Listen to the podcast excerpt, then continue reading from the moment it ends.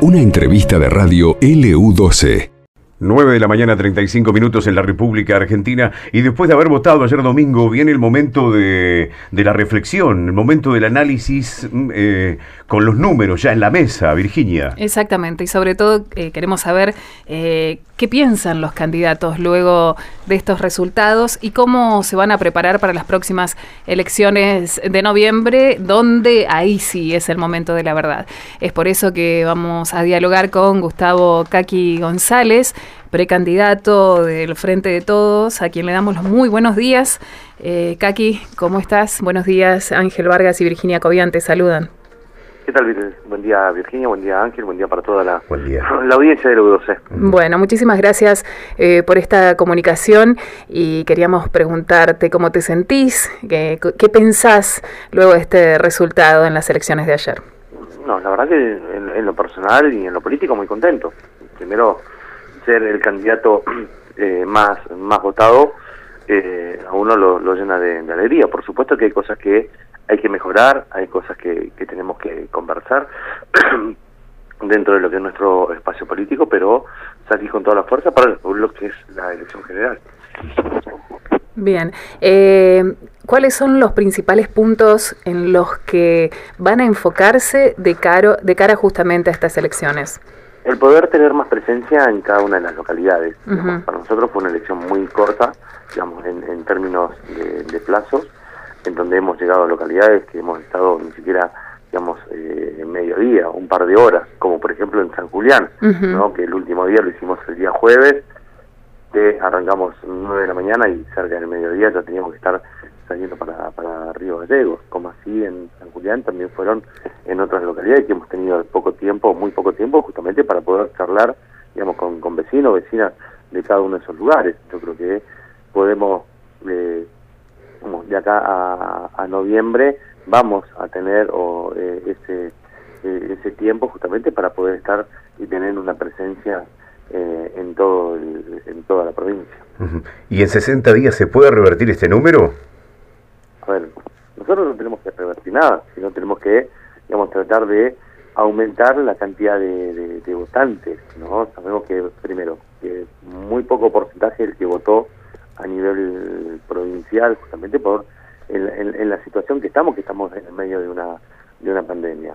Eh, después, digamos, ir justamente a tratar de captar, digamos, los, los votos blancos, los, los votos eh, nulos, que fueron, digamos, una cantidad, digamos, muy muy importante, pero yo creo que vamos a poder aumentar, digamos, eh, eh, importante el, número de votantes para, el mes de noviembre. Eh, los resultados por localidades. Hubo algunas que las sorprendieron, porque bueno, claramente Puerto Deseado, su localidad, lo, lo acompañó y obtuvo la, la, mayor cantidad de votos, pero quizás no en todas las localidades se dio ese resultado. A ver, sorprender, no, más o menos era lo que teníamos previsto justamente como iban a ser los resultados espera, digamos, un ¿no? Pero bueno, insisto, tenemos 60 días todavía para, para poder cambiar eh, esta cantidad que hemos sacado en esta paso para poder llegar mejor posicionado a la elección del 14 de noviembre. Y esto lo he dicho y lo he manifestado, digamos, antes de la elección, que hay lugares donde Natalia González, Moira Lanzán, Carlos Aparicio, hay lugares donde no nos conocían, ¿no? Y hoy, bueno, creo que estamos instalados y en esa recorrida que vamos a hacer de ahora en adelante, seguramente que va a ser mejor la instalación y de poder charlar con el tiempo digamos que, tenemos que tener justamente para poder llegar a cada uno de los habitantes de Santa Cruz. ¿Y qué comentario le merece, por ejemplo, que en lugares como Las Heras, Caleta Olivia, eh, Pico Truncado, inclusive usted que es un hombre de zona norte, no lo hayan acompañado con los votos?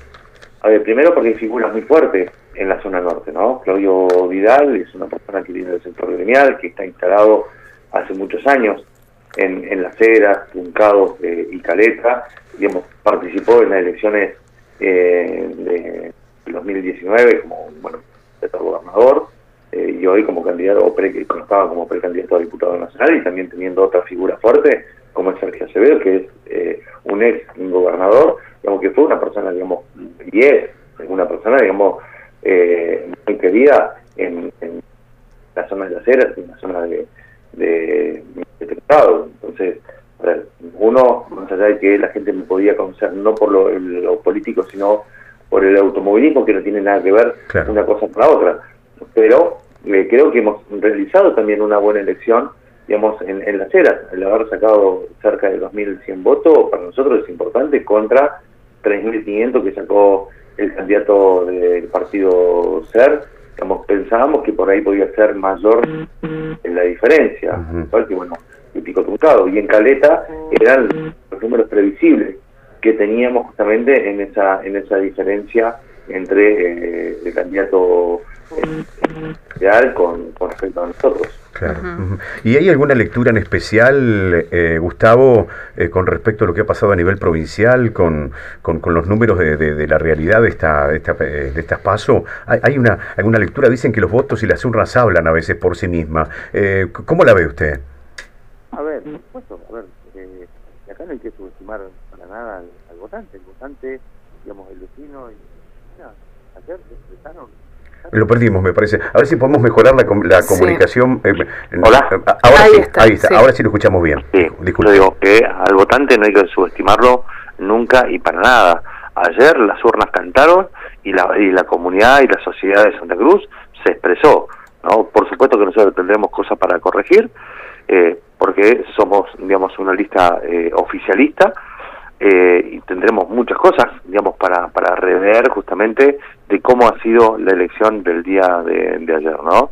Pero tenemos muchas cosas también para, para mejorar. Bien. Em, usted hablaba también hace unos instantes de mm, captar a las personas que quizás no fueron a votar en el día de ayer. Y algo de lo que se habló mucho tiene que ver con el voto joven. ¿Cómo cree si han hecho un análisis ya de cómo respondieron los jóvenes a su propuesta? No, todavía no, no hicimos ese análisis, seguramente que va a ser cosa de, conversación de, de esta semana, ¿no? Eh, a ver, creo que tenemos que tratar de captar todos, los jóvenes, eh, los adultos mayores, a, todos. Hoy hoy necesitamos justamente ese acompañamiento que, lo podamos tener en las próximas elecciones. Bien.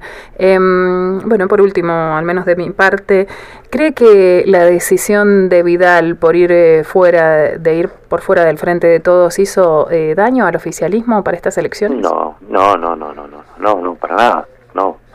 A ver, él tomó la decisión, digamos, de salir del frente de todos y como lo he dicho también en varias oportunidades, uno respeta, digamos, su, su decisión. Digamos, creo que él salió justamente del, frente de todos para poder captar, digamos, eh, esos votos que muchas veces están enojados con nuestro espacio político, como, por ejemplo, sabemos que hoy hay aliados del radicalismo o de partidos vecinales como Carambia, como Clave, como Juventus y otros tantos más, digamos que que no están. A ver, al propio Sergio eh, Acevedo, que es parte de, del, partido SER. Bien. Usted, usted ha mencionado, eh, eh, González, por ejemplo, que desde 2005 que no se gana una elección de medio término. En Puerto Deseado del año 2005. Desde 2005. Bien. Un detalle no menor. ¿Y, y cómo, cómo, cómo, sigue su día? ¿Cómo, cómo sigue...? ahora ya cumpliendo la función de, intendente, ya hasta hoy se me terminó la, la licencia que, había tomado, así que bueno, a trabajar hoy por, por la comunidad, como lo venimos haciendo, ¿no? Tengo recorrida de, de, obras, digamos, bueno, reuniones con los funcionarios, digamos, y después con, con, la gente, que siempre tenemos las audiencias en la tarde. ¿Y ha tenido el respaldo realmente de su partido político para, para, estas elecciones? ¿Se, siente acompañado o usted observa, nota, percibe que, que faltó un poquito más de ayuda? No, a ver, a ver, yo eh, del partido político, por supuesto que tenemos el, el respaldo, ¿eh? ¿eh? y está el respaldo. Ahora, hay cuestiones que vamos a tener que charlar también, ¿no? En una, en una charla, digamos, más íntima, pero entiendo que también los cargos políticos de la provincia también tienen que eh, activar. Ajá. Hubo cierto desgano. A ver, uno puede tener una, una percepción, ¿no? Pero yo creo que, a ver, no sé si desgano, ¿no? Pero faltó o falta tal vez compromiso. Bien. Bueno, Gustavo, le agradecemos muchísimo por esta comunicación y bueno, las felicitaciones por la gran cantidad de votos que obtuvo en el día de ayer. la verdad que para mí es un es un orgullo, ¿no? Eh, la verdad que también me siento satisfecho porque una persona, como vengo diciendo, nueva en la política, en este tipo de, elecciones a nivel eh, nacional, y hoy eh, tener, digamos, 40.000 votos es importante para mí, ¿no? Y creo que para el proyecto eh, también. Por supuesto que tenemos que profundizar, tenemos que seguir trabajando y tratar de poder captar la mayor cantidad de votos para las próximas elecciones.